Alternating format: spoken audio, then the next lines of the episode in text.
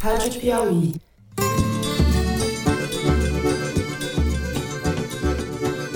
Olá, sejam muito bem-vindos ao Foro de Teresina, o podcast de política da revista Piauí. Ainda há pessoas que dizem que a pandemia está acabando. Os números não mostram isso. Eu, Fernando de Barros e Silva, estou de volta das minhas férias, com saudade dessas coisas erradas. Falo aqui da minha casa em São Paulo com meu amigo José Roberto de Toledo, o melhor apresentador de podcast do Brasil, aqui pertinho também em São Paulo. Opa, Toledo! Opa, Fernando, eu só sou o melhor quando eu não estou apresentando. Ah, não seja modesto. Sucesso total. Porque eu mesmo de férias ouvi. Sucesso total eu me sinto país da exclusão, sabe? Eu me sinto invisível nesse, nesse momento de hoje. E a querida Thaís Bilenque, também aqui em São Paulo. Salve, salve, Thaís! Salve, salve, Brasil! Fernando, bem-vindo a 2022. Bem-vindo a 2022. Feliz ano a todos. Eu, como sempre, atrasado. Eu só quero te dizer que, da minha parte, não existe nenhum, nenhum problema de fazer aliança com o Alckmin e ter o Alckmin de vice. Antigamente a gente dizia que jornalismo era um vício, como cachaça. Jornalismo eu não sei, mas o foro é uma cachaça. Que deixa a gente com abstinência quando está de férias. Muito bem, vamos deixar a conversa de boteco de lado e vamos logo aos assuntos da semana. O Serviço Público de Saúde do Reino Unido confirmou o que a maioria dos cientistas já sabia: a Omicron é mais contagiosa que as outras cepas do coronavírus. Um estudo mostrou que o risco de reinfecção durante a onda da Omicron Omicron é 16 vezes maior do que durante a onda da variante Delta. E a alta transmissibilidade pegou de jeito o Brasil, a média móvel de casos de Covid explodiu nas últimas semanas, beirando já os 100 mil casos diários. Número que a gente tem hoje quando grava o programa e que já pode ter sido superado quando você, ouvinte, estiver nos escutando. No primeiro bloco, a gente vai falar do impacto dessa alta de casos com UTIs de hospitais de pelo menos três estados brasileiros, registrando mais de 80% de ocupação. No segundo bloco, a gente vai analisar como a pandemia deixou os pobres mais pobres e os muito ricos mais ricos. Desde março de 2020, quando a pandemia se espalhou de vez pelo planeta, um novo bilionário surgiu a cada 26 horas no mundo. Do outro lado da moeda, a renda de mais de 99% da humanidade caiu Todos os dias, pelo menos 21.300 pessoas morrem no mundo por razões relacionadas à desigualdade. Esse ritmo significa uma pessoa morrendo a cada quatro segundos por falta de acesso à saúde pública, violência de gênero, fome e crise climática. São dados do relatório Desigualdade Mata, lançado pela Oxfam, uma confederação internacional de 21 organizações nacionais com agenda socioambiental. A gente aproveita nesse bloco para discutir algumas especificidades do Brasil nesse quadro.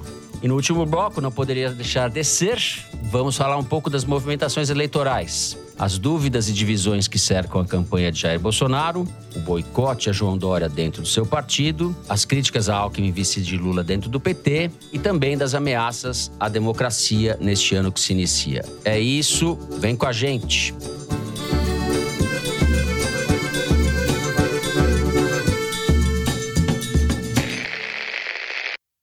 Muito bem. Thaís Bilen, que eu estou com saudade, vou começar com você. A gente teve uma explosão de casos de reinfecção nas últimas semanas, nos últimos dias, hospitais ocupados, muita gente contaminada. Se a gente pode tirar uma boa notícia dentro desse quadro preocupante, é sobre a agressividade dessa nova cepa do vírus. Eu sei que você andou ouvindo pessoas que entendem bem mais do que eu desse assunto. Queria começar por isso. A gente pode dizer que essa variante é mais leve que as outras? Com certeza? Com certeza nada, né, Fernando? Mas. Com certeza nada. No jornalismo, com certeza nada. Eu conversei com o Esper Calas, que é infectologista e professor uhum. titular da Faculdade de Medicina da USP, e perguntei exatamente isso para ele. É possível dizer que a Omicron é mais leve, com tantas hospitalizações e UTIs sendo lotadas outra vez pelo país? E a resposta, a explicação que ele me deu para dizer que sim, que tudo indica que sim, é o seguinte: aquilo que a gente vem comentando sobre o poder de multiplicação da da Omicron nas vias respiratórias altas, nariz e garganta, tem se demonstrado como uma tendência de fato, mais do que infecções no pulmão. Então, isso implica em quadros menos graves nas pessoas infectadas. Segundo o Calas, sete publicações respeitadas já mostraram que a Omicron é menos agressiva, ou em termos médicos, tem uma patogenicidade menor, ou seja, causa menos doença. A estimativa é algo como 40% menos patogênica essa variante. Segundo ele, não dá para dizer que isso significa que a Omicron vai causar 40% menos de doenças, porque isso é um modelo experimental em animais, não dá para reproduzir, mas é um indicativo que ele vê, por exemplo, no consultório dele. Ele diz que agora ele está atendendo um volume recorde de pacientes desde o início da pandemia. Ele chegou a atender 38 pessoas com Covid em um só dia, sendo que ele estava em novembro com praticamente nenhum caso de Covid. Na onda da gama, em janeiro do ano passado, ele disse que trabalhou também muito, como está trabalhando agora, mas os pacientes graves eram mais numerosos. Muitos foram internados e diversos morreram. Agora ele teve dois pacientes precisando de internação hospitalar. Outra meia dúzia foi para prevenção, foi para o hospital. E nenhum morreu. Então, estou usando esse dado particular para de alguma forma endossar a hipótese dele de que sim, essa onda não parece tão grave quanto as anteriores e a diferença é a vacina, especialmente não tanto pelos anticorpos que tanto a vacina quanto a própria infecção uhum. de variantes anteriores causaram e mais a defesa celular. Todas as vacinas aplicadas no Brasil educam as células a se proteger do vírus e induzem a imunidade Alguma celular. Alguma coisa no Brasil tem que educar, né? Então, tem a memória das células, especialmente das chamadas células T, de protegerem o corpo, e isso parece que está funcionando melhor para Omicron do que os próprios anticorpos, segundo o Esper Calas.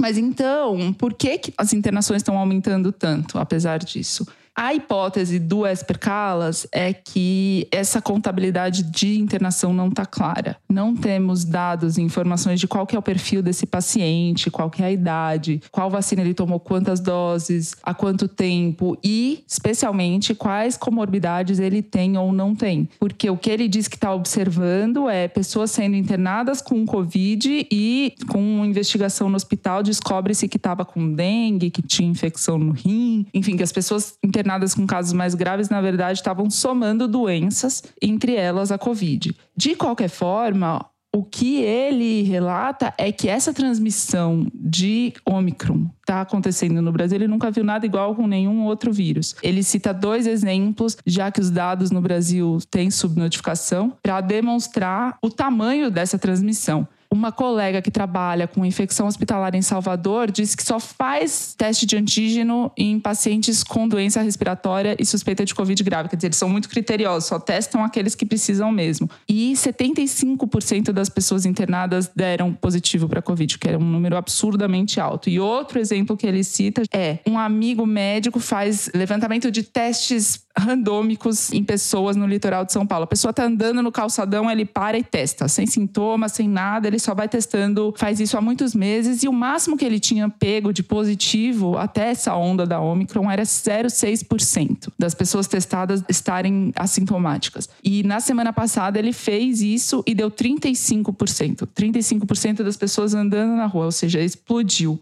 Bom, Toledo, que eu também estou com saudade de você. Do que a Thaís disse, não devemos deduzir que é legal pegar a Omicron para ficar livre logo do problema, senão corremos o risco, como a cantora tcheca, que se infectou de propósito, não é isso? Para ficar livre, ela era anti-vax, era porque morreu, certo? Certo. Bom, é um modo de evitar a vacinação e né, você consegue o passaporte imunológico no seu atestado de óbito. É um jeito também, né, de chegar lá. Eu só queria fazer algumas ponderações sobre o que o Esper Calas falou. De fato, a gente está vivendo uma coisa sem precedentes. Quarta-feira, o Instituto para Métricas de Saúde e Avaliação, em inglês é Institute for Health Metrics and Evaluation, dos Estados Unidos, divulgou um estudo, na verdade uma projeção, dizendo que lá para meados de março ou final de março, metade da população mundial já terá sido infectada pelo Ômicron,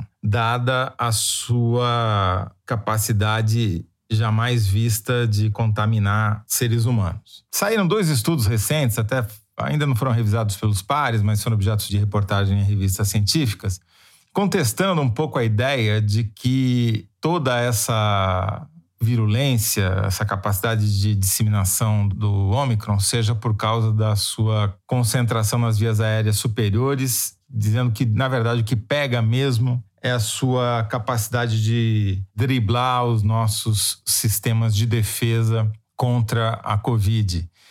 A consequência disso é que a gente talvez só esteja vivendo essa onda gigantesca com menos mortes e menos internações, talvez principalmente pelo fato de a população ter adquirido várias camadas protetoras que podem não ser protetoras contra a transmissão do vírus, ou seja, elas não evitam que você transmita para mim ou eu transmita para você, mas evitam que nós dois sejamos internados. É curioso esse exemplo que eu acabei de dar, porque nós estamos falando dos únicos dois membros do Foro de Teresina que não pegaram o Ômicron, né? Mas tudo bem, a gente chega lá. É, eu vim com a terceira dose já. É, tem essa característica, né, Fernando? Como nós somos mais velhos, nós tomamos três doses. Ao contrário do resto desse time, que, na verdade, é a maioria, que é jovem. Tá, está na primeira ainda. Não, ela tá esperando a autorização do ministério, porque é infantil, Exato, né? Exato, eu tô aqui na torcida. É. Exatamente. Vamos parar, porque senão isso vai ser bullying. Isso é bullying. Volta aí. O que eu quero dizer é o seguinte: quer dizer, a mensagem de que a Omicron é facinha é uma mensagem ruim. Porque eu acho que grande parte dessa onda gigantesca que nós estamos assistindo é porque também, se as defesas imunológicas, né, uma camada de vacina, duas camadas de vacina, três camadas de vacina, mais infecção prévia, ajudam a evitar que a gente termine numa cama de hospital, elas também ajudam a população a se desarmar do ponto de vista de uso de máscara, do ponto de vista de se reunir com pessoas em ambientes fechados, de baixar a guarda. Sim, abandonar os cuidados. Isso, para mim, esse conjunto de coisas, de fatores, a concentração do vírus nas vias aéreas superiores, o aumento das camadas de proteção do próprio organismo por conta das vacinas e infecções prévias e a despreocupação das pessoas é que levaram essa onda gigantesca que pode eventualmente atingir metade da população em três, quatro meses. Pois bem, isso significa que vai mudar a maneira como nós encaramos essa pandemia. Já está mudando, já mudou, né? Não tem mais discussão sobre isolamento, sobre lockdown. Lockdown não existe mais no vocabulário sobre a pandemia. Mas ele é uma arma efetiva em determinadas situações. Ele se provou que não pode ser adotado permanentemente, porque senão todo mundo morre de fome. Mas em situações específicas, o lockdown coletivo, coordenado por uma entidade governamental, ele é útil. Não é o caso agora, porque já era. Nessa né? altura do campeonato, qualquer tentativa de controle já será ineficaz porque já saiu de controle completamente. Né? Então, a questão principal que eu vejo aqui é o seguinte: não devemos dar de barato que ao final da onda da Omicron terá acabado a pandemia. A gente está muito longe de ver o fim da pandemia. Ela vai mudar, o vírus já está se adaptando, nós estamos nos adaptando ao vírus e vai ser um equilíbrio dinâmico, ou seja, as coisas vão mudando e a gente vai tentando se equilibrar. Não caiam na lorota de que não precisa mais se isolar quando estiver contaminado, que pode sair de casa com cinco dias sem fazer teste, que dê dois testes negativos em sequência, que não precisa mais usar máscara, que talvez não precise mais tomar vacina. Não caiam nessa lorota, porque agora que já, do ponto de vista coletivo, a coisa já foi para o espaço, sejam egoístas e protejam-se a si mesmos, porque a gente não sabe quais são as consequências de longo prazo da Omicron, se ela vai dar uma epidemia de Covid longa. Não sabemos, não deu tempo de saber. A gente não sabe se essas taxas de internação crescentes a volta do aumento das mortes é só o começo, isso daqui pode crescer mais? Não sabemos. É muito pouco tempo dessa onda para a gente ter uma total compreensão do que vai acontecer. E, de novo, nada garante que a camada de resistência obtida eventualmente pela metade que vai talvez se contaminar com a Omicron vá ser durável, que ela vai durar mais do que três meses e que ela vá proteger contra a variante ômega que vai vir aí pela frente, porque virá uma nova variante. Talvez se eu puder cravar uma previsão, é que haverá uma nova variante e haverá uma nova onda, não vai parar por aqui. Então, se você não quer ser solidário, seja egoísta, se proteja, use máscara e tome todas as vacinas que você puder. Disso tudo que vocês disseram, vamos deduzir, como o carnaval está logo aí, que beijar só de máscara não é? Thaís, você tinha um dado para falar sobre o apagão de dados do Ministério da Saúde. Antes de falar disso, eu perguntei também para o Calas exatamente sobre essa possibilidade de fim da pandemia. Segundo ele, Toledo, o X da questão é se a imunidade induzida pela Omicron vai servir para outras variantes, especialmente, segundo ele, a Delta, que era predominante até a Omicron chegar no Brasil. E se isso acontecer, se tiver uma imunidade cruzada, sim, dá para pensar em algum alguma coisa como um controle da pandemia. Mas o que ele diz é que apostar na natureza, apostar que o vírus vai ser bonzinho com seres humanos é extremamente perigoso e que tem que apostar mesmo é na tecnologia, em vacinas contra o Ômicron, contra as novas variantes, que não dá para apostar na natureza. E outro dado que eu preciso acrescentar aqui é que o apagão de dados do Ministério da Saúde, que ficou mais de um mês em vigência, a gente sem informação sobre a pandemia no Brasil, começou a voltar. Eu voltei a falar com o Isaac Schwarzalpt, o especialista de dados que acessa esses dados várias vezes por dia aí, com quem a gente conversou para falar sobre o apagão. Segundo ele, os dados estão voltando, ainda não homogeneamente, não por completo, não dá para saber, o volume é muito grande, mas as coisas estão voltando e aparentemente a gente não teve perda de dado muito significativa, que era o grande temor dele para saber o que aconteceu nesse período. Eu diria que esse apagão, ele já cumpriu o papel dele, né? Se ele não foi premeditado, apesar de ter sido provocado por um hacker, ele já foi assim com um timing perfeito, justamente para desarmar a população de informação sobre o que estava acontecendo, não criar pânico sobre a explosão de casos. E agora que a onda já está consolidada, já está quebrando, tanto faz ter dado ou não ter mais dado, porque já cumpriu o papel de desarmar as pessoas escandaloso de qualquer forma esse apagão, uma coisa impensável em qualquer país. Bom, um ministro que confunde milhares de mortos por vacina com 11. Esse cara é pior que o Pazuello. Ele consegue ser pior que o Pazuello. Aí nesse grau de sofisticação eu não, não Que é um xingamento Fico assim que é pior é. que xingar a mãe, né? Mas tudo bem, ele é. Tá certo. Se você falasse que o sujeito é mais honesto que Paulo Maluf, eu concordava, mas tudo bem. Bom, Vamos encerrando por aqui. No segundo bloco, a gente vai falar sobre o aumento da desigualdade social decorrente da pandemia. A gente já volta.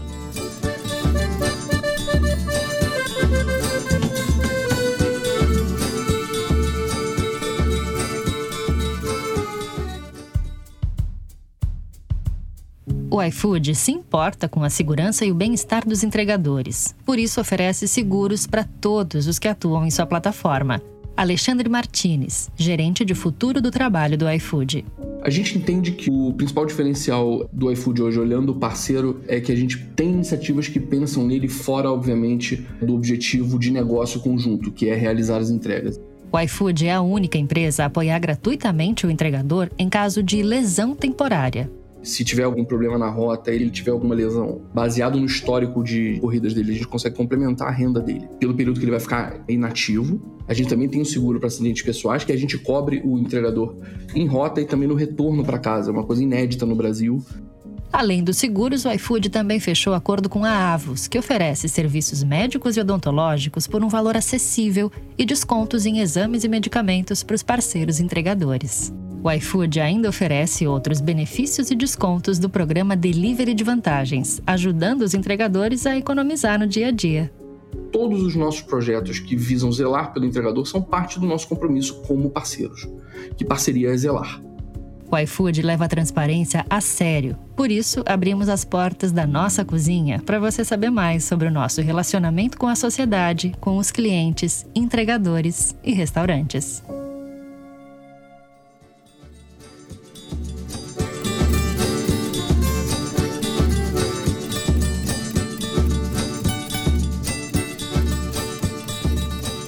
Muito bem, José Roberto de Toledo, temos esse relatório da Oxfam, a ONG que combate a pobreza, repleto de coisas boas e coisas novas, como eu costumo dizer. A desigualdade cresceu no mundo durante a pandemia. Há dados curiosos também sobre o Brasil. Eu não sei se você quer começar com os dados globais ou abordando o caso brasileiro. Fernando, o que eu queria falar é sobre a tendência geral e depois a gente desce talvez para o específico. A tendência geral é que a pandemia ela beneficia os mais ricos. 1% mais rico ficou mais rico e os 99% mais pobres ficaram mais pobres. Isso globalmente e no Brasil também. Uhum. Há uma concentração de renda durante a situação econômica em que a pandemia provoca ou ajuda a provocar. Então, aumenta a fuga de capitais para os países ricos, não só de capitais, mas também de gente. Né? O Brasil, por exemplo, despencou no ranking de preferência dos investidores internacionais, investidores globais. Pra você ter uma ideia, em 2013, fatídico ano de 2013, junho, né, dos famosos movimentos de Uhum. junho de 2013, naquele ano o Brasil era a terceira país de preferência no mundo dos investidores internacionais. Em 2021 já tinha caído para oitavo e agora saiu o ranking novo, caímos para décimo. Ou seja, durante a pandemia piorou ainda mais. Esse ranking é feito pela consultoria PwC é uma entrevista com investidores. Né? Se a gente olhar também os dados de inflação, a gente vê que ela cresceu para todo mundo no Brasil, mas ela cresceu mais para os mais pobres do que para os mais ricos, por incrível que pareça. A energia elétrica e o gás, que tem um peso maior no orçamento familiar de quem ganha menos, cresceu o dobro do que é a inflação no Brasil. E não é só porque faltou chuva, não mas é também porque o lobby das empresas termoelétricas privatizadas é fortíssimo, né? E elas não foram desligadas. Depois que ligaram uma vez, não desligaram nunca mais, ou raríssimas vezes, né? O capital busca segurança em tempos de crise. Então, qual é o destino principal do capital durante a pandemia? Estados Unidos disparado, 41% dos investidores, depois a China e depois a Alemanha. Então, o que a gente está assistindo, paralelamente à tragédia humanitária que a pandemia causa, é uma tragédia econômica em marcha, em que você tem um aumento da desigualdade que parece uma coisa etérea, mas é muito palpável. Ele paralisa setores inteiros da economia e quem é prejudicado é, obviamente, mais o empregado do que o empregador, né? Como se tudo isso não bastasse, ainda temos uma instabilidade política global nos setores de energia que estão catapultando os preços do petróleo e do gás Uhum. por conta da ameaça de guerra na Ucrânia, né, entre Rússia e a OTAN. E você teve um ataque em Abu Dhabi por rebeldes iemenitas que desestabilizaram o Oriente Médio e fizeram o preço do petróleo subir. Ou seja, esse aumento da desigualdade, ele aumenta a tensão acumulada na base da pirâmide, que morre mais, está pagando mais caro para comer,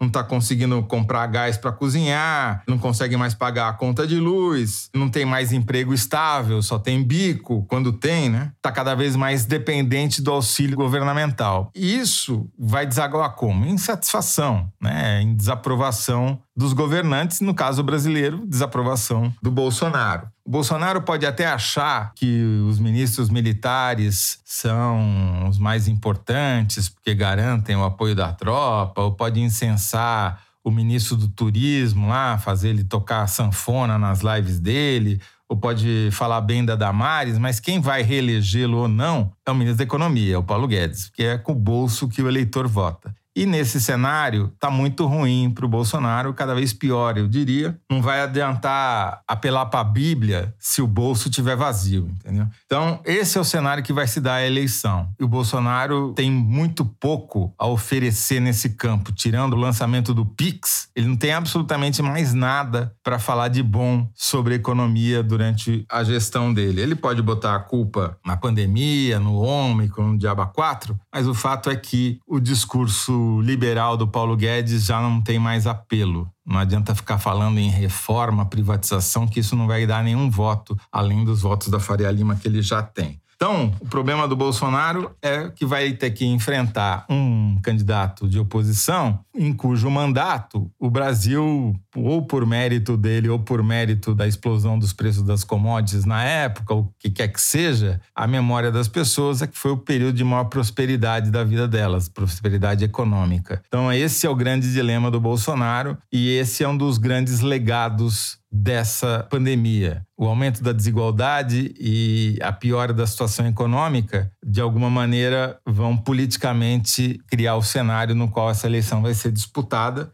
Pode parecer à primeira vista que isso é ótimo para oposição, mas vai ter consequências que a gente ainda vai mencionar no terceiro bloco. Né? Vamos mencionar. Eu acredito que o Bolsonaro, apesar de tudo que você falou, continua sendo um candidato competitivo, pelo menos para chegar ao segundo turno. Mas vamos discutir isso no próximo bloco. Bom, para continuarmos com o Bolsonaro, ele está sendo pressionado em relação à perda de renda do funcionalismo. Existe uma pressão, uma bomba relógio aí, e você apurou coisas a respeito, né, Thaís? É, o presidente tem que sancionar até sexta-feira, é, de uhum. 21 de janeiro, o orçamento, e teve que recuar na antevéspera da promessa de aumento para policiais e outros agentes de segurança que causaram protestos e ameaça de greve do alto funcionalismo, né, da elite do funcionalismo, que essa semana já fez uma paralisação em Brasília, alguns protestos esvaziados pelo país. São aqueles que estão no topo da pirâmide, no Brasil, no topo da pirâmide geral, não só do funcionalismo, que estão tentando reaver suas perdas que a inflação e congelamento do funcionalismo causaram, né? Auditor de, da Receita, analista do Banco Central. E nesse meio tempo, ao mesmo tempo, o Estadão revelou que que o Procurador-Geral da República tinha usado 79 milhões de reais de sobras orçamentárias, dinheiro que era para ter sido investido em melhoria de infraestrutura da Procuradoria, do Ministério Público de forma geral, compra de equipamento por uma questão de prazo, esse dinheiro não foi usado e ele investiu em bônus salariais para procuradores, que entre eles um recebeu quase 450 mil reais em dezembro, o José Robalinho Cavalcante, que foi presidente da Associação Nacional dos Procuradores da República e fez oposição ao próprio Aras quando ele tentou nas suas duas uhum. eleições para comandar o Ministério Como é que é o segundo nome dele? Robalinho coisa mais linda. É de roubá-lo. Vem de roubá-lo. Não preciso falar peixe. nada. Vem do peixe. Que nem o deputado Afanásio Jazade e o outro era o Jacinto Lamas, que era o cara do mensalão, que é do PL, né? Que era o tesoureiro do PL, Jacinto Lamas, Afanásio Jazade, José Robalinho. Vamos lá. O, o Brasil é, é divertido. o seguinte: o Bolsonaro, a cada 1% de aumento que ele dá para funcionário público geral, ele compromete 3 a 4 bilhões de reais do orçamento. O orçamento já está com mais gastos do que receitas. E o Ministério da Economia, o Paulo Guedes já está pressionando para vetar 9 bilhões. Ele claramente promete mais do que ele pode dar e ele teve que recuar agora. E os agentes de segurança que tinham motivado a insatisfação dos outros funcionários públicos vão ficar eles insatisfeitos se o presidente desistir mesmo do aumento para essas categorias específicas que fazem parte da base eleitoral do Bolsonaro, a qual ele queria justamente agradar no ano eleitoral com o um aumento. Ainda comentando a perversidade da inflação e dessas desigualdades que a pandemia acentuou, um dos aspectos que fez com que a Procuradoria-Geral da República tivesse essa sobra orçamentária, esse dinheiro a mais para dar em bônus para os seus procuradores no final do ano, foi justamente a inflação, né? A inflação aumenta o orçamento uhum. geral e entre eles o do próprio Ministério Público e aí quem se beneficia é quem já recebe muito mais. Então a gente vê esse mecanismo se replicando em várias frentes diferentes. Enquanto isso, enquanto esse elite do funcionalismo recebe seus 30 mil reais por mês mais ou menos, um auxiliar de enfermagem de hospital municipal que está na linha de frente da pandemia desde o começo recebe 1.500, um enfermeiro recebe 3 mil reais servindo ao Estado. Então, as distorções são essas e se reproduzem no funcionalismo público. É porque o governo Bolsonaro ele é o governo dos lobbies, ele é o governo de quem já tem poder. Quem tem poder conquista mais poder. Essa elite do funcionalismo público ela tem um poder político gigantesco, né? Os policiais federais, os procuradores, mandam no orçamento, os auditores da Receita Federal, os técnicos do Banco Central são funcionários excelentes, de carreira, têm todos os méritos, porém, eles concentram a renda, eles não distribuem a renda, tá certo? E o governo Bolsonaro é um governo de lobbies, de lobistas. É muito difícil um governo de lobistas se reeleger, porque não, ele não tem apelo para a maioria da população, ele tem um apelo para setores que já são empoderados e que já ganham mais. Essa é a lógica que ele está reproduzindo. Então, ao tentar dar o aumento, aparentemente sem sucesso para os policiais. É, Né? tentar, Então- tá tentando reproduzir, nem essa lógica ele tá conseguindo, né? O cobertor dele é curto. Porque sempre acontece isso. A soma das partes é muito maior que o todo, especialmente quando algumas partes têm mais poder que outras. Eu deixei de mencionar no começo, acho que vale a pena voltar a isso, Fernando, quando você mencionou o relatório da Oxfam, que uma das coisas que eles compilaram é a lista dos bilionários. E chama muita atenção que na lista dos bilionários brasileiros, um dos mais bem colocados é o Jorge Mol Filho, dono da Reddor, médico cardiologista. Começou aí com uma clínica de diagnósticos, depois foi abrir um hospital na Barra da Tijuca, no Rio de Janeiro, Barra Dor. Hoje já tem mais de 30 hospitais, abriu capital e por conta disso o patrimônio dele foi para mais de 20 bilhões e ele ficou ali no topo. Mas não deixa de ser irônico que isso tenha acontecido num ano de pandemia, né? E que o hospital dele em São Paulo, que é onde ele aposta como símbolo da sua rede, seja o hospital de preferência do presidente da República. É isso. Vamos encerrar o segundo bloco? Então a gente vai ficando por aqui no segundo bloco. Agora temos o número da semana, que é a estatística retirada da sessão Igualdades do site da Piauí. O nosso diretor Marcos Amoroso, diretor interino, é isso, Marcos Amoroso? Cadê você? Cadê você, meu filho? Como diz o Scooby-Doo.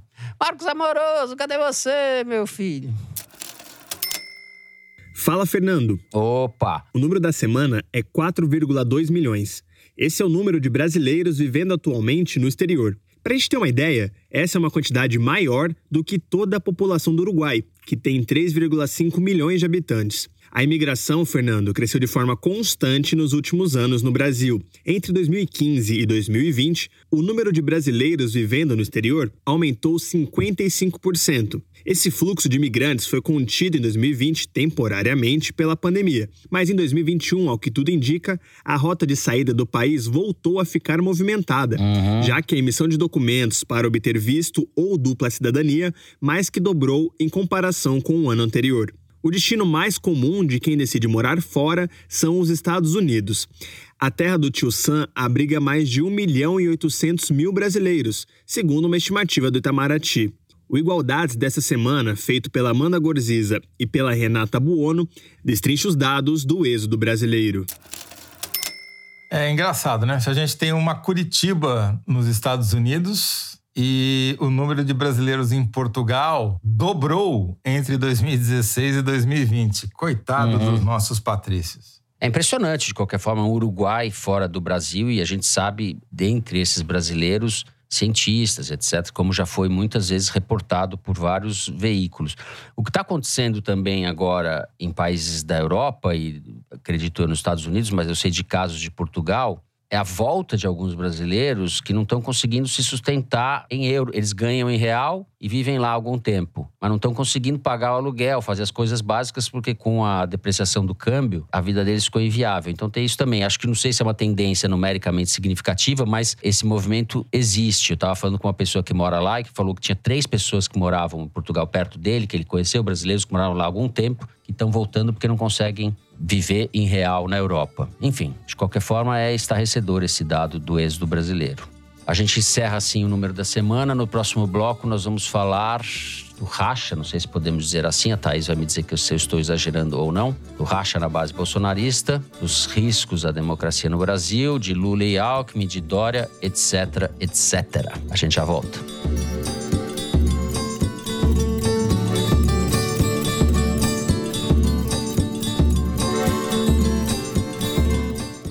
Assine a Piauí exclusivamente digital. Ganhe acesso a conteúdos da revista e do site, além de descontos em eventos da Piauí e descontos em ingressos dos nossos parceiros. Você que está acompanhando o Foro de Teresina, assinante digital, tem acesso exclusivo a edições especiais do podcast de política da revista Piauí. Assine a Piauí Digital é conteúdo que não acaba mais.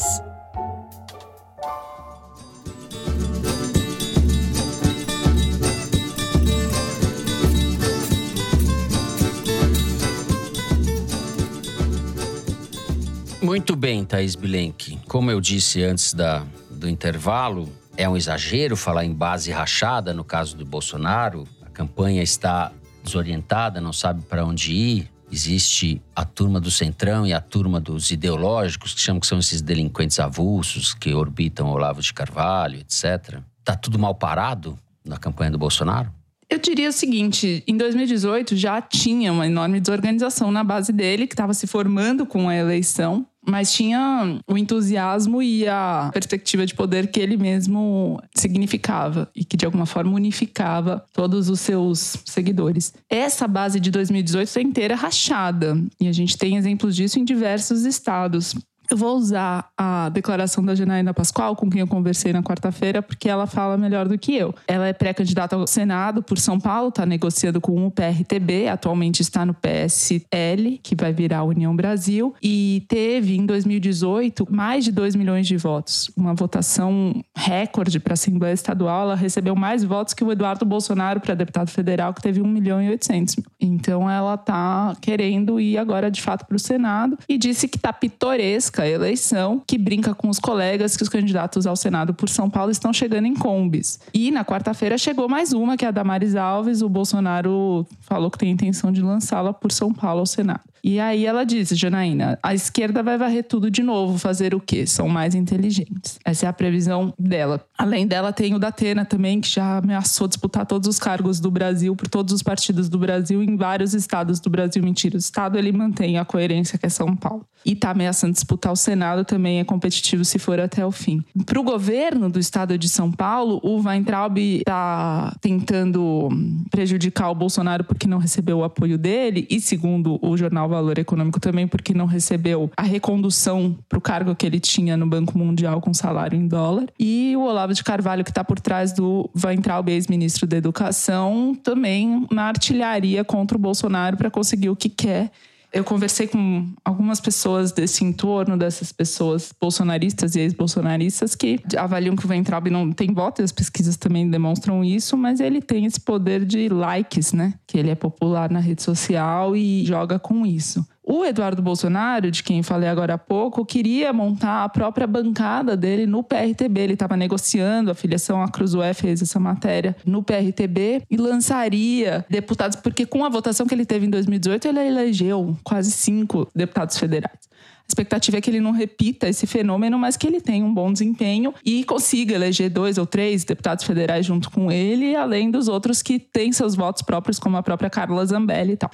Mas quem acompanha isso de perto não acredita que o pai dele vai deixar, porque o acordo do Bolsonaro com o PL do Valdemar da Costa Neto e com o PP do Ciro Nogueira inclui os filhos, inclui o Eduardo Bolsonaro no caso, que é um bom puxador de votos, e tem uma negociação para ele se filiar ao PP do Ciro Nogueira. Isso nos leva a Brasília, porque é o Ciro Nogueira e o Valdemar da Costa Neto que estão capitaneando esse comitê de campanha instalado no Palácio do Planalto para o Bolsonaro. E eu conversei com um deputado do PL próximo ao Valdemar, que diz que a preocupação do Valdemar, obviamente, é a bancada de deputados federais que ele vai eleger. O objetivo é fazer 60 deputados e melhor ainda se o Lula ganhar do Bolsonaro. Ele não vai dever mais nada ao Bolsonaro em 2022. No dia seguinte vira governo de novo, com uma bancada muito maior, com repasses do fundão bem maior também. É disso tudo que você está falando, fica claro que essa gente vai se matar, porque não tem lugar para todo mundo. O tamanho da Kombi, como você disse, em 2018 era maior. Agora Agora você tem uma minivan aí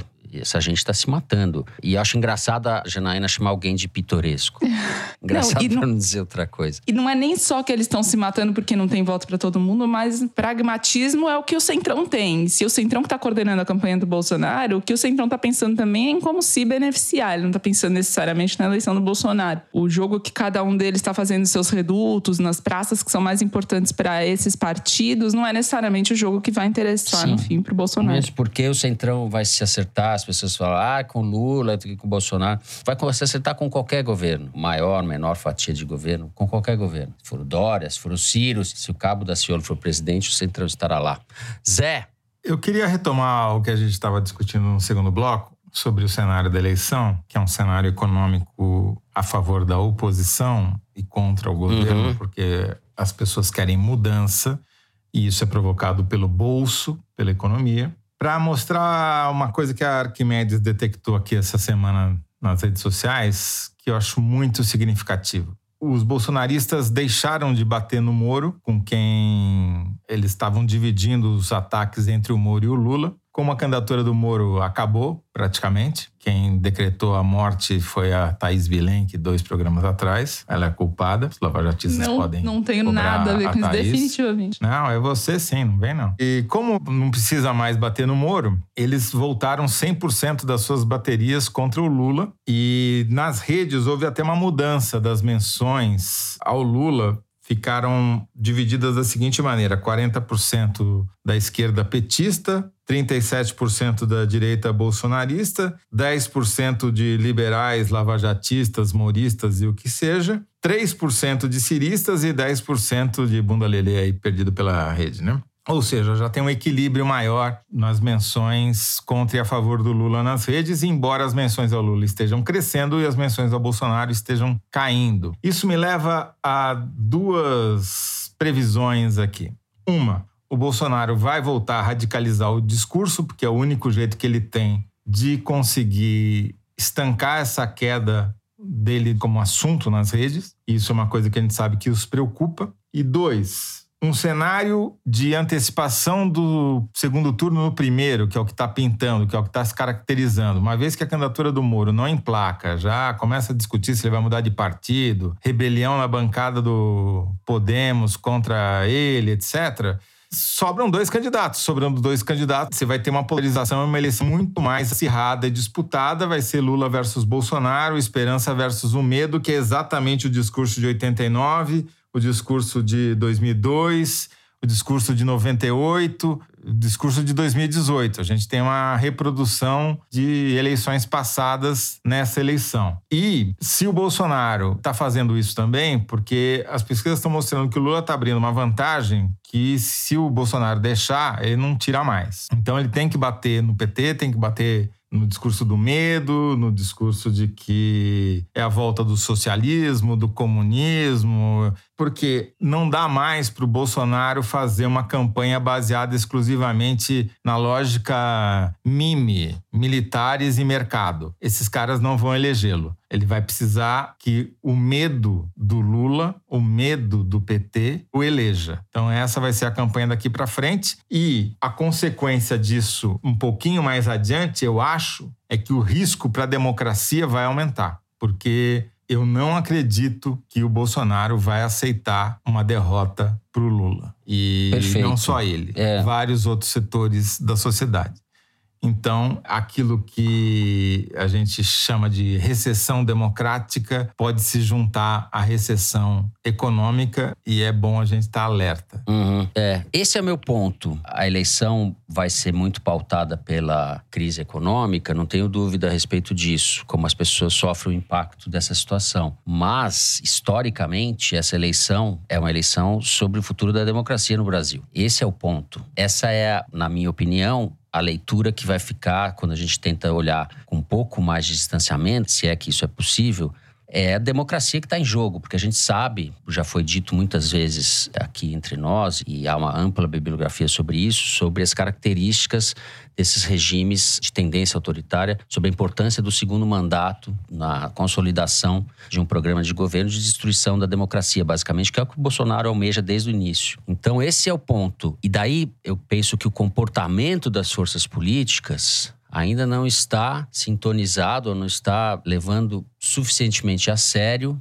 o que está em jogo nessa eleição. Porque quando você vê setores do PT, a exemplo do que disse o deputado Rui Falcão para a Folha de São Paulo, para o René Bragon da Folha de São Paulo, se colocando contra a aliança com o Alckmin, não precisamos de muleta, o Lula não precisa de muleta, o Alckmin é o oposto do que a gente sempre pregou, etc. Tudo bem, Rui Falcão representa uma parte do partido, está falando para um público interno e talvez ele até esteja combinado com o Lula para falar isso. Mas isso vocaliza o que um setor da esquerda de fato pensa e prega e milita a favor. E essa gente está completamente fora da realidade, na minha opinião. Porque o Brasil não é mais o Brasil do PSDB e do PT. O Brasil é o Brasil que destampou a porta do inferno em 2018. E para recolocar as coisas em termos civilizados vai demorar muito. E vai custar muito, e vai precisar de muita conversa. Não parece que está claro para nenhuma força política o que está em jogo de fato. Nem para o Ciro, nem para o Lula. Não, eu acho que para o Lula está claríssimo. Ele não teria buscado o Alckmin de vice se ele não soubesse que ele precisa ampliar. Ou para o PT, vamos corrigir. Porque eu não considero, de fato, eu tenho dificuldade de considerar pessoas como João Dória e Eduardo Leite como democratas. Eu acho que eles são bastante ambíguos em relação à democracia. Nas declarações dele, principalmente no comportamento deles, a gente pode ver isso. Seria assunto para outro programa mas não considero eles como pessoas com convicções democráticas sólidas. Não tem. Aí é, eu concordo com você. Eu acho que o problema. Primeiro, vamos pegar aqui uma premissa que não é minha, é do Chevorsky, o Adam Chevorsky, lá o polonês da Universidade de Nova York,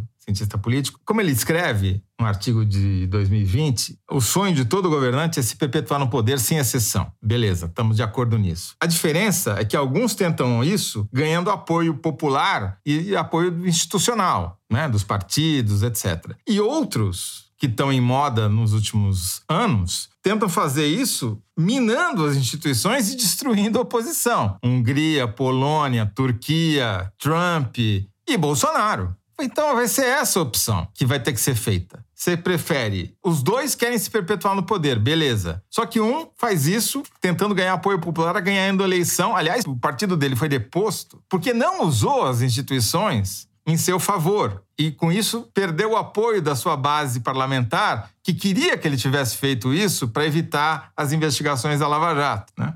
Ao contrário de outro que instrumentalizou o Ministério Público, acabou com a Lava Jato, instrumentalizou a Polícia Federal e, se deixar, vai acabar com a oposição. É essa opção. No fim, é isso. Não se trata de gostar das pessoas ou de gostar das siglas, é de gostar das opções que cada um tem com relação à democracia. Thaís, põe a ordem nessa bagunça e arremata, por favor. Pra não, gente acabar. ordem nenhuma. Eu conversei com o Valdir Ferraz, que é o primeiro assessor de imprensa do Bolsonaro lá nos anos 80, acompanhou ele, agora está no Rio, não foi pro governo, enfim, e que quer ser candidato a deputado federal, disputando o mesmo voto do Fabrício Queiroz, disputando o mesmo voto do Max Guilherme, que é assessor especial do presidente hoje em dia, foi sargento do BOP no Rio de Janeiro. E estão em disputa um contra o outro. O Queiroz ressentido, porque foi ele que apresentou o Max Guilherme para o Bolsonaro e tal. Então, estão em disputa, estão dividindo a base, e o que o Valdir Ferraz fala é que só tem um jeito do Bolsonaro perder, que é sofrer um atentado, que as pesquisas estão totalmente incorretas. O Max Guilherme diz a mesma coisa, outros assessores do Bolsonaro que a pesquisa que vale é a população na rua e que o Lula não vai para a rua, enfim.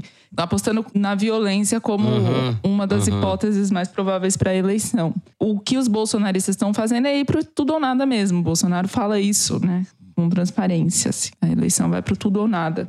O que, que isso vai significar, a gente vai acompanhando não será fácil. E Bolsonaro não é normal, né? Não é um presidente qualquer da democracia brasileira que vai ser substituído e acabou. Essa, a gente está diante de uma coisa totalmente nova e muito ruim. Bom, muito ruim também é o controle do tempo por este apresentador. Vamos encerrar o terceiro bloco, não é isso, amoroso? Nosso diretor. Terminamos então o terceiro bloco, vamos para o Kinder Ovo. Já tava com saudade do Kinder Ovo. Depois dessas férias, eu tô até mais animado. Fernando, aconteceu um fato inédito na sua ausência. Você ganhou não participando, porque no último Kinder Ovo, os três erramos. Conseguimos essa proeza. E era o garotinho. Uma vergonha, assim, inominável. Garotinho, eu não sei imitar o garotinho. O garotinho não é muito imitável. É imitável, sim, mas não sei imitar o garotinho. Solta aí, amoroso. Fácil para mim, hein? Quero um fácil para mim. Eu entrevistei o Bolsonaro duas vezes. E, e, tive uma conversa assim bastante franca com ele, porque ele é muito franco, né? Acertei, ele fala, você pergunta, ele responde. É uma coisa muito. O Thais falou antes, é, eu que falei é, antes. Claro, eu não sou amiga dele, não, não fui eu, na com ele, mas tudo que eu perguntei ele respondeu e com muito humor, assim. Caprichou eu, eu, Na hora que ele chegou na minha casa para dar entrevista, quando ele era candidato, eu achei que o Eduardo estava com ele, o Eduardo Bolsonaro. Eu achei que o Eduardo era o Carlos, porque eu não conhecia bem os meninos. Aí os meninos, ó. Mas eu não conhecia bem os filhos. E ele, eu pergunto se o Carlos, o Eduardo era o, o, o filho dele mais bravo. Ele respondeu: não, o Pitbull é o outro. Esse aí é uma moça. Hahaha. é ali da. Que Acho que eu acertei, a Thaís acertou antes de mim. Eu falei é, primeiro, mas eu sei que acertou. então, quem fala é de fato a jornalista, vamos chamá-la assim, em respeito ao passado e apresentadora Leda Nagli, com essa grande figura do jornalismo brasileiro. A gente agora passa para o Correio Elegante. Toledo, prepare-se. Eu vou começar com uma cartinha da Luísa Maria de Oliveira. Queridos Thaís, Fernando e Toledo, escrevo para vocês de Melbourne, na Austrália palco do recente drama com um certo jogador de tênis que não gosta de vacinas. Em abril deste ano, eu completo quatro anos sem ver meus pais e minha família, que vive todinha aí e felizmente sobreviveu intacta ao vírus e ao genocídio patrocinado por este governo. Para diminuir a distância e amenizar a saudade, fazemos ligações semanais para contar causos, como bons mineiros, e nos revoltarmos com os descalabros da política nacional. Como ouvinte assídua do foro, convenci minha mãe a ouvir e também sempre perguntamos uma à outra. Já ouviu o foro dessa semana? Meu pai é que ainda precisa de um empurrãozinho. Quem sabe um convite especial de vocês não muda isso. A notícia boa é que agora já vacinada, em maio eu vou finalmente conseguir visitá-los de novo. E claro, ouvir vocês às sextas-feiras juntos com eles, enquanto tomo café com pão de queijo. Mal posso esperar. Gostaria de fazer um pedido especial. Segunda-feira, dia 24, Lígia, minha mãe, completa 65 anos e eu sei que ela ia amar receber um parabéns de vocês lá na Pacata, São Vicente de Minas, periferia da Grande Matão. O Grande Matão ultrapassa as divisas, né, Zé? Meu pai também faz aniversário em breve, em fevereiro, e no ano passado deu uma assinatura da Piauí de presente para eles. Aproveito essa oportunidade para avisá-los, pai e mãe, o presente deste ano é outra assinatura da Piauí. Um abraço carinhoso para todos e um especial para o Toledo, meu crush. Toledo. É o nosso crush, crush de todo mundo. Essa carta é um exemplo, é uma síntese do Foro de Teresina, né? Uma ouvinte em Melbourne e a mãe ouvinte em São Vicente de Minas. É isso. São Vicente de Minas. A mãe Lígia. Aliás, Lígia, parabéns. Lígia, sua sogra, Toledo. Brincadeira. Você dá um beijo pra sua sogra aí. Tá certo. Pão de queijo, muito pão de queijo. Bom, eu vou ler dois recados. O primeiro é um tweet da arroba salto. Resolvi dar uma pausa nos podcasts de True Crime e fui ouvir o Foro de Teresina para saber como andava o Brasil. Fiquei tão deprimida que desisti e fui ouvir meus podcasts de serial killers, que me deixam menos para baixo, viu? Ô, Thaís Bilenque, olha o que você fez com a moça. Ela te comparou Ai, um serial killer e achou que eles estão mais animados que você, viu? Pois é, um serial killer. Matando as esperanças, Thaís Bilenque. Matando as esperanças. Muito bem. o outro recado vem do YouTube e é do Marcelo Coimbra, Marcelo com dois L's. Tem uma boa solução para resolver a insatisfação dos generais da reserva. Um bom bingo, um jogo de damas na praça e um suco de maracujá. É um perigo gente tão idosa e frágil ficar com esses devaneios de ir às ruas e dar um golpe. Vai que bate uma friagem. Muito bem, muito bem, Marcelo. Concordo totalmente. Voltem ao pijama de flanela, de preferência. Pijama de flanela. Não vejo a hora do inverno. Bom, vou ler eu agora. Olá, queridos do Foro de Teresina. Me chamo Carol e no Correio Elegante de hoje gostaria que enviassem um beijo para minha esposa, Kessia Jordana, a maior fã desse podcast. Toda sexta-feira é quase como um ritual sagrado em que ela religiosamente ouve o foro. Nesse domingo, 23 de janeiro, ela completa mais um ano de vida e eu gostaria de dizer que sou completamente feliz por tê-la ao meu lado. Obrigada por ser essa mulher incrível, inteligente e cheia de si. Que eu a faça feliz por muitos anos e que a gente corra atrás de todos os nossos sonhos juntas e essa reciprocidade incrível nunca tenha fim. Te amo do fundo do meu coração, minha deusa. Obrigada, pessoal do Foro, por levarem a ela esse recado. Tenho certeza que será o melhor presente que ela poderia ganhar. Vocês são incríveis. 2022 cheios de muita luz e saúde para vocês. Forte abraço. Kessia, depois dessa declaração de amor derretida da Carol, seu ano tá ótimo. Feliz aniversário. Aproveite. Feliz aniversário. Eu estava com saudade dessas cartinhas amorosas. Precisaremos de muita luz e menos calor nesse ano. Eu vou fazer aqui um momento Faustão, distribuir beijos. Eu quero mandar um beijo para dois casais com quem eu estive no fim do ano, nas minhas férias. O primeiro deles é a editora Cissa Pinheiro e a arquiteta Ana Ferrari, adoráveis ouvintes do Foro que adoram me ver imitando o Maluf. Tive que imitar o Maluf muito no meu Réveillon. Beijo para elas. E João Camareiro, grande violonista, e a chefe Bel Coelho. Beijo para vocês. E com isso, a gente vai terminando Não, aqui. Não, terminando nada. Que você vai ter que revelar agora para os ouvintes ah. em qual paraíso fiscal você se escondeu no final do ano. Entendeu? Porque é uma curiosidade geral, é uma grita. tinha o guarda-chuvinha de enfeite. Exatamente. A gente especulou sobre você isso. trouxe? Também. É pra falar de verdade? Não, você pode ser genérico, Alagoas. não precisa dar um endereço, CEP e tal, mas Não, você precisa eu fui pra revelar. Alagoas. Eu fui pra Alagoas. Foi, fala, fui numa foi praia conspirar com o Arthur a- Lira. Conspirar com a Turlira. Eu fui para Alagoas com alguns amigos, uma casa. Renner duas horas de Maceió. Bulhões. Hum. Não vou falar onde. Não. Alguns amigos, essas pessoas que eu falei, longe dos políticos, numa praia com pouca gente, levamos teste para todo mundo se testou. Antes, quando chegou lá, se testou de novo. No Réveillon se testou de novo, para poder dar beijo no rosto. Só e no foi rosto. isso. Só no rosto. Só no rosto. E teve drink de guarda-chuvinha? Teve, teve muito drink. Teve tanto drink que eles esqueceram Abel. do guarda-chuva. O guarda-chuvinha, exato. A Bel tava lá, levou, enfim, tinha vinho, tinha ah, confusão. Tava muito bom. Mas eu estava morrendo de saudade, devo dizer.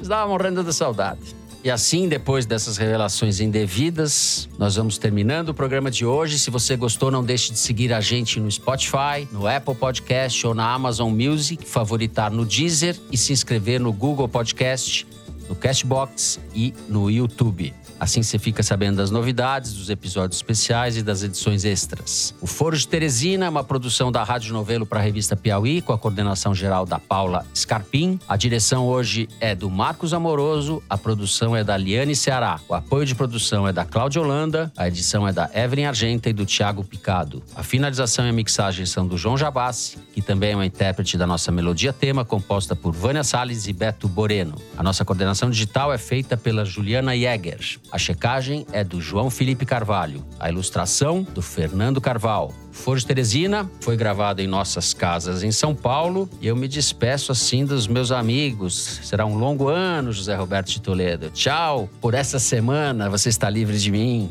Fernando, eu fiquei mais feliz até do que suas fãs com a sua volta. E espero que você não nos deixe mais. Idem pra Thaís Bilenque. Tchau pra você. Jamais. Tchau, Thaís. Tchau, Até semana que vem. Fernando. Também- Deixa seus, também seus tá drinks e vem pra cachaça do jornalismo. Ixi, caixa, nem me fala. Bebemos um bocado. Bom, gente, muito obrigado. É isso. Se cuidem, sigam as recomendações do Dr. Toledo. Até a semana que vem.